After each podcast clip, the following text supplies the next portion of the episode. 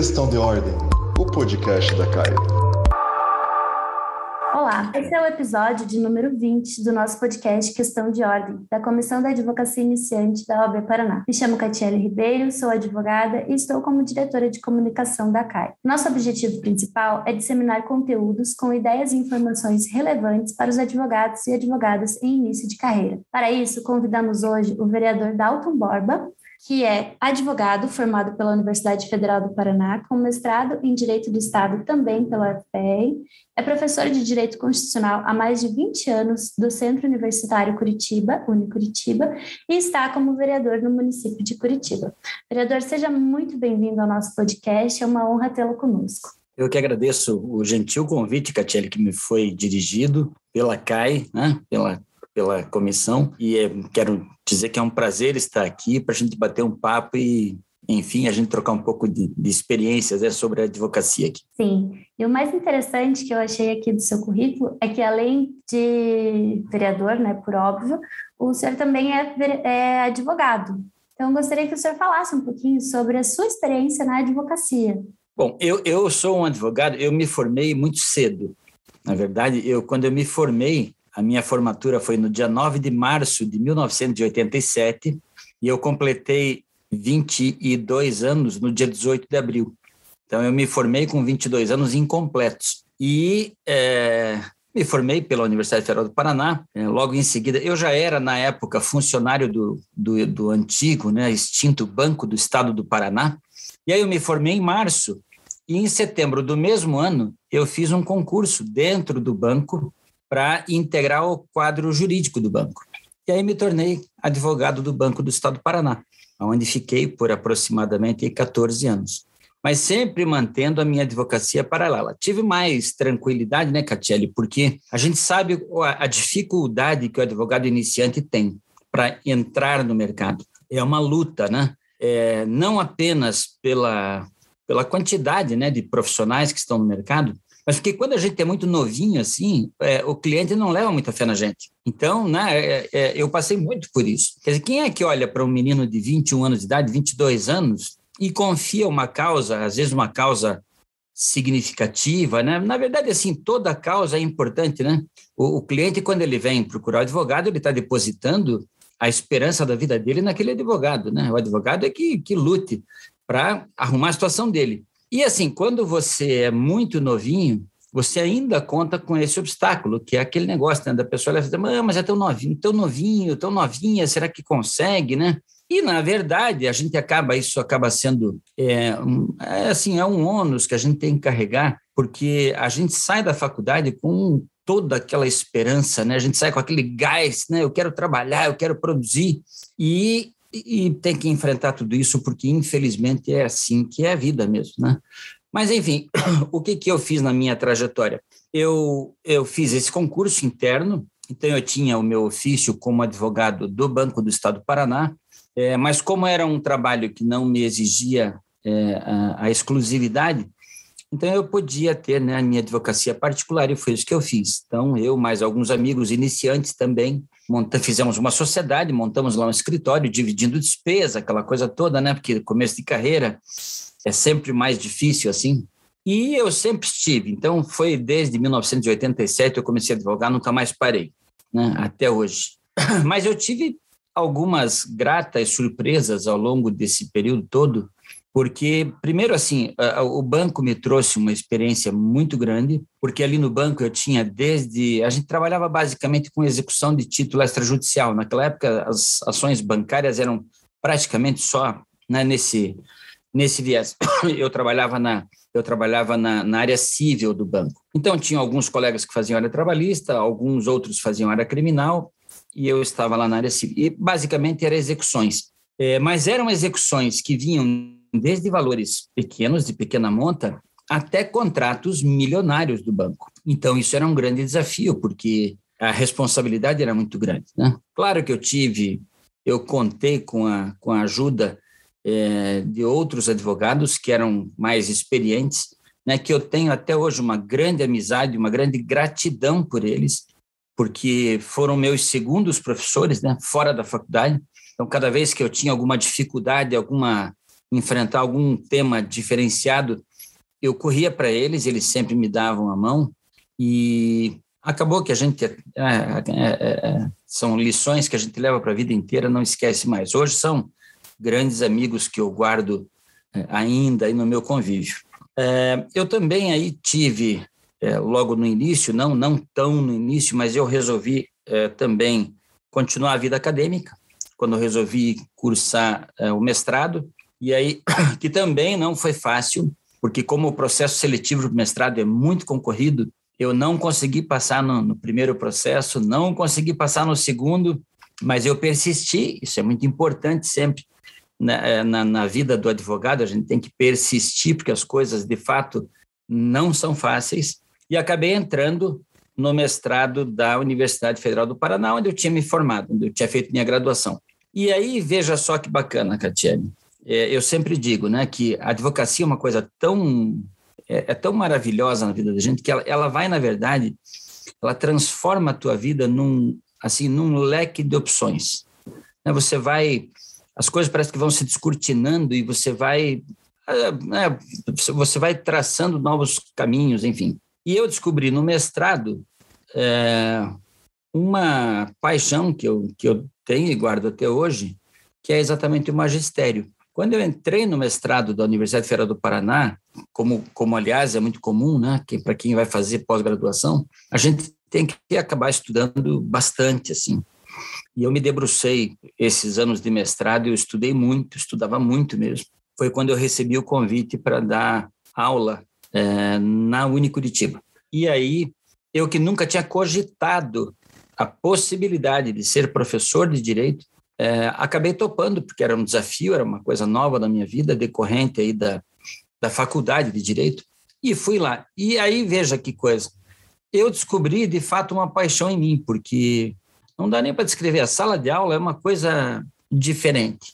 Sala de aula, você está em contato com estudantes, com jovens curiosos, é, às vezes é, são jovens que estão lá inconformados com o sistema é, então é um ambiente muito gostoso, muito saudável, né? E isso daí me fez descobrir assim um, um, uma nova alternativa para minha vida profissional. E eu, de fato, abracei o magistério e nunca mais larguei. Lá se vão é, 22 anos só no Unicuritiba, né?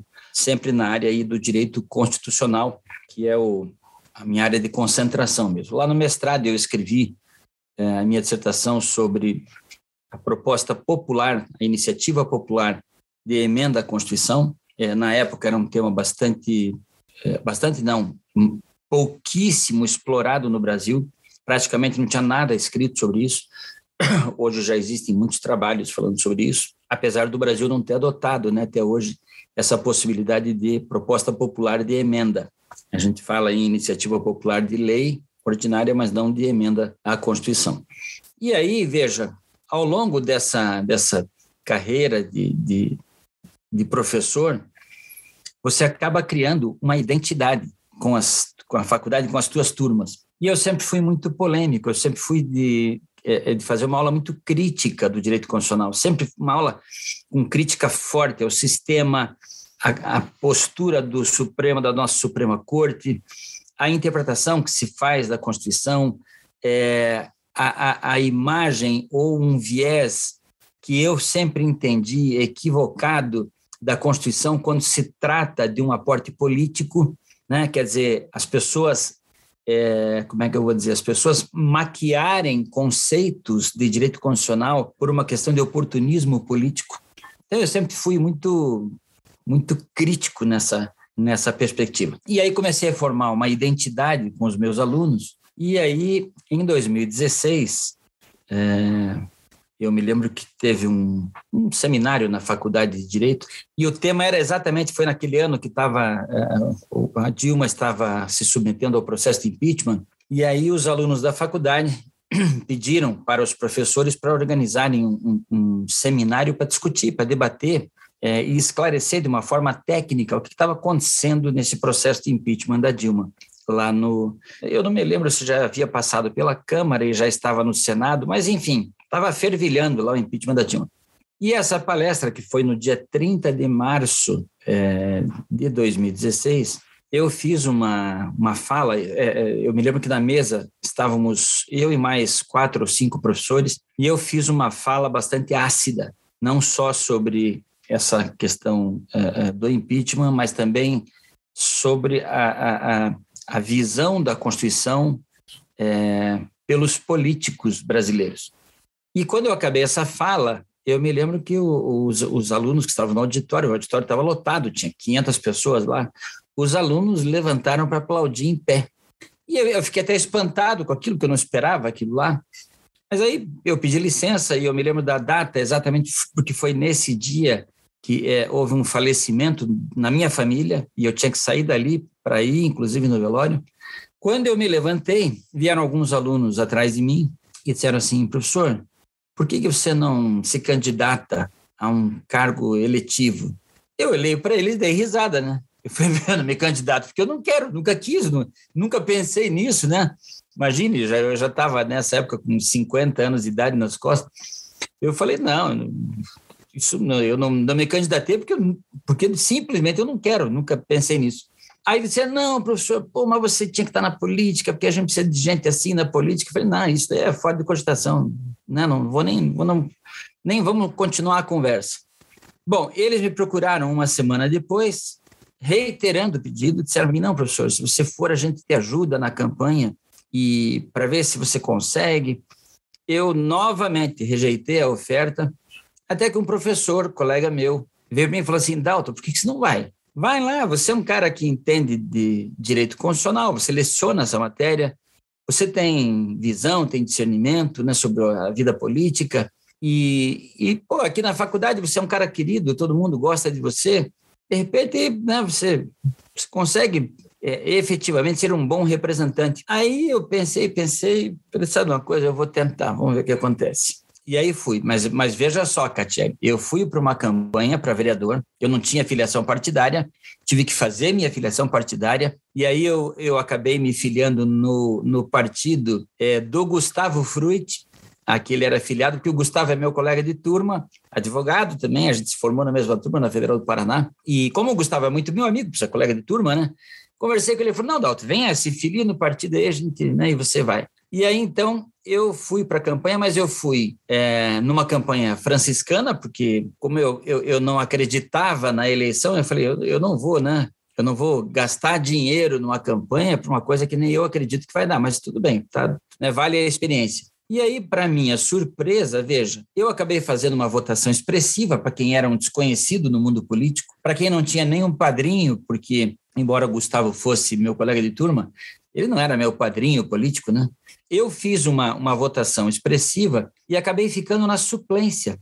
Não fui eleito, mas fiquei na suplência. E aí, é, é, dois anos depois desse processo eleitoral, é, um dos vereadores que era do meu partido foi é, concorreu a uma vaga na Assembleia Legislativa como deputado e foi eleito. E ele foi, então, ocupar a cadeira na Assembleia, abriu a vaga dele na Câmara. Aí um outro vereador, que é também suplente, mas estava na minha frente, desistiu da cadeira. E aí a vaga abriu para mim. E para mim foi uma surpresa, porque foi assim, como eu te disse, era inacreditável. Eu não acreditava que ia ter isso.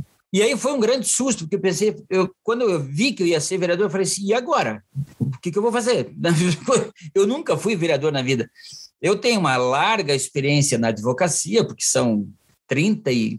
Eu me formei em 80, a formatura foi em março de 87, é, em março desse ano foi 34 anos, né? Eu já estava com quase 30 anos de advocacia, eu tinha muita experiência como advogado, muita experiência como professor de direito, mas experiência zero como político, né? E aí eu resolvi encarar. Bom, é, eu, eu, desde a época, antes de ser vereador, antes de virar vereador, eu tinha um projeto na faculdade que eu tocava com alunos voluntários que se chama é, Formação Constitucional nas Escolas. Eu percorria algumas escolas públicas aqui em Curitiba para lecionar o direito constitucional. Evidentemente, na verdade, eu fazia dois ou três encontros em cada escola, então não era um curso de direito constitucional, mas eu apresentava a Constituição para alunos eh, adolescentes, jovens adolescentes.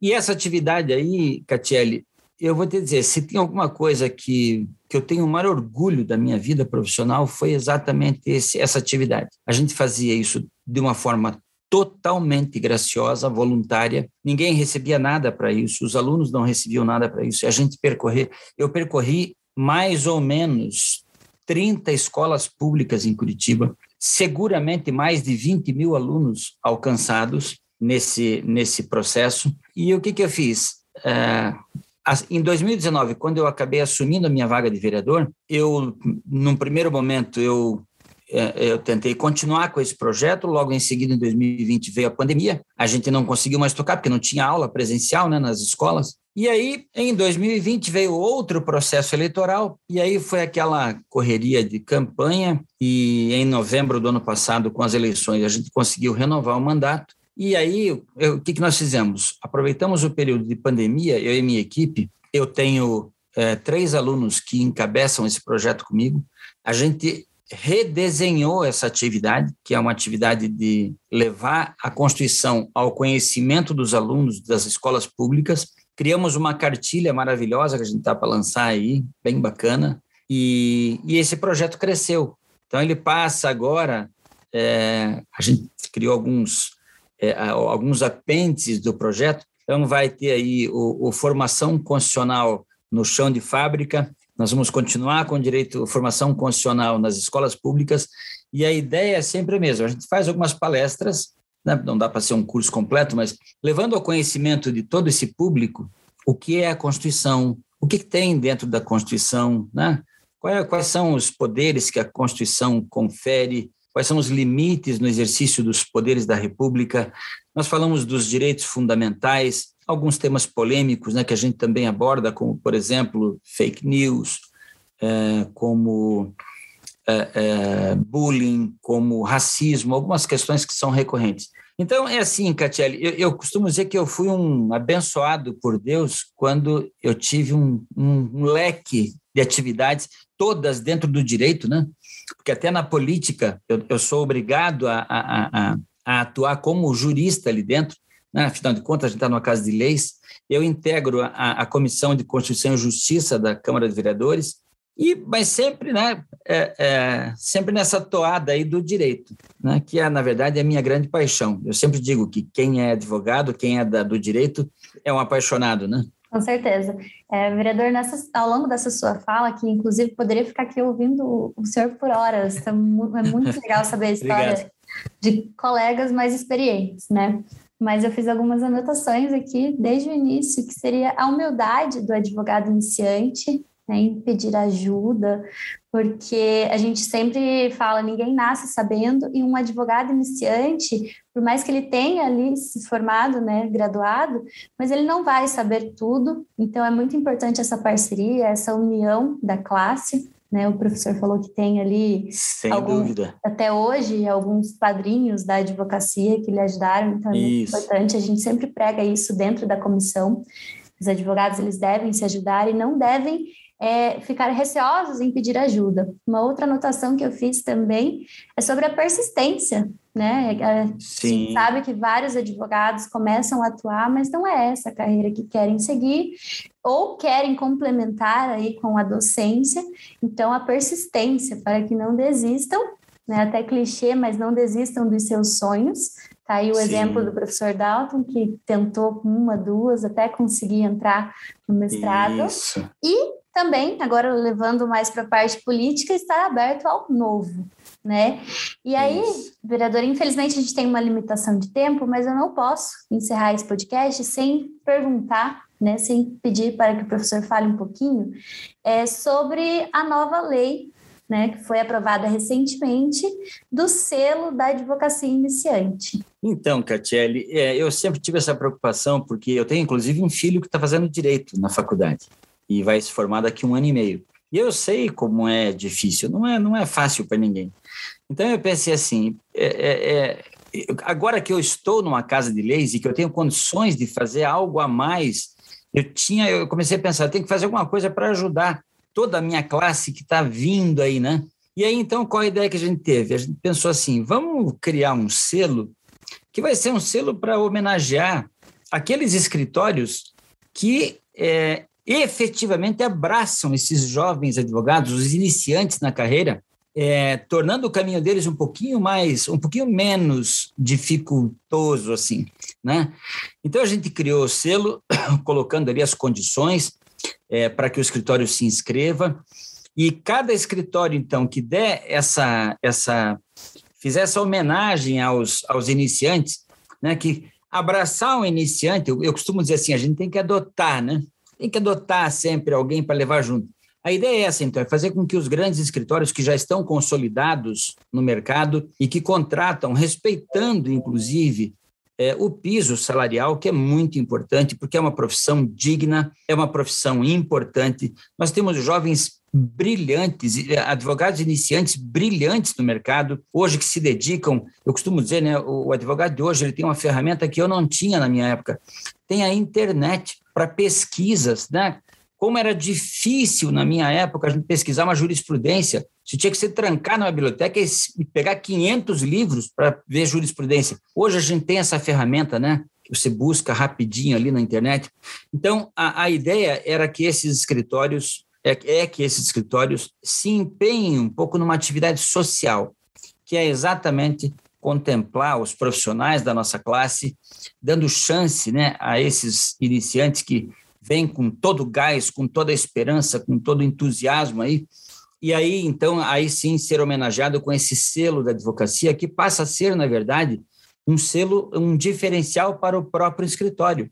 Quer dizer, o escritório passa a ser visto, além da sua competência de se estabelecer no mercado, como aquele escritório que pensa na categoria, que investe, na, que acredita na categoria. Né? Você falou uma coisa muito importante aqui, Catiele, que é assim, a gente tem que ter humildade, sim, para pedir ajuda. É, e aquele que, que recebe um pedido de ajuda, ele tem que ver aquele que está tá vindo com ele, não como um concorrente, mas com mais um para somar, mais um para oferecer bons serviços aí para a sociedade. Perfeito, vereador. É, como eu disse, a gente está encerrando o nosso podcast, mas antes, é, até peço desculpas pela surpresa, mas a gente gostaria que o senhor indicasse um livro. Não precisa necessariamente ser um livro jurídico, pode ser um livro de literatura, fica a seu critério. Tenho vários livros, Catiele, vários. Até eu digo assim, para trazer o melhor é até difícil, mas como nós estamos falando aqui para uma categoria de advogados, tem um livro que é, me impactou bastante. Ele já não é um livro novo, já não é lançamento, mas é de um autor de Harvard, que é o Michael Sandel, que é o Justiça, o que é fazer a coisa certa. É, esse livro é maravilhoso, ele traz algumas abordagens é, geniais, e não só esse livro dele, é, mas tem um outro livro dele também, se chama O que o Dinheiro Não Compra, é, que eu acho que para aquele que é advogado apaixonado, vale a pena ler para a gente saber buscar sempre o caminho da justiça em primeiríssimo lugar. Esse Justiça é bom mesmo, viu? Porque não é a primeira vez Maravilhoso. que é aqui no nosso podcast Questão de Ordem. Vereador, Isso. em nome da Comissão da Advocacia Iniciante, em nome do nosso presidente, doutor Wagner Maurício, da nossa querida vice-presidente que lhe fez o convite, Aidan Redini, eu agradeço a sua participação, ao nosso bate-papo, ainda que curto, mas eu tenho certeza que levará a grandes reflexões. Nosso muito obrigada. Fico muito feliz pelo convite e pela nossa conversa aqui, Catiele, viu? Agradeço a todos, em, especial a Aida, mas é, deixo aqui meu abraço e muito feliz com o encontro mesmo. É isso, pessoal. Até o nosso próximo episódio. Realização: OAB Paraná e Comissão da Advocacia Iniciante.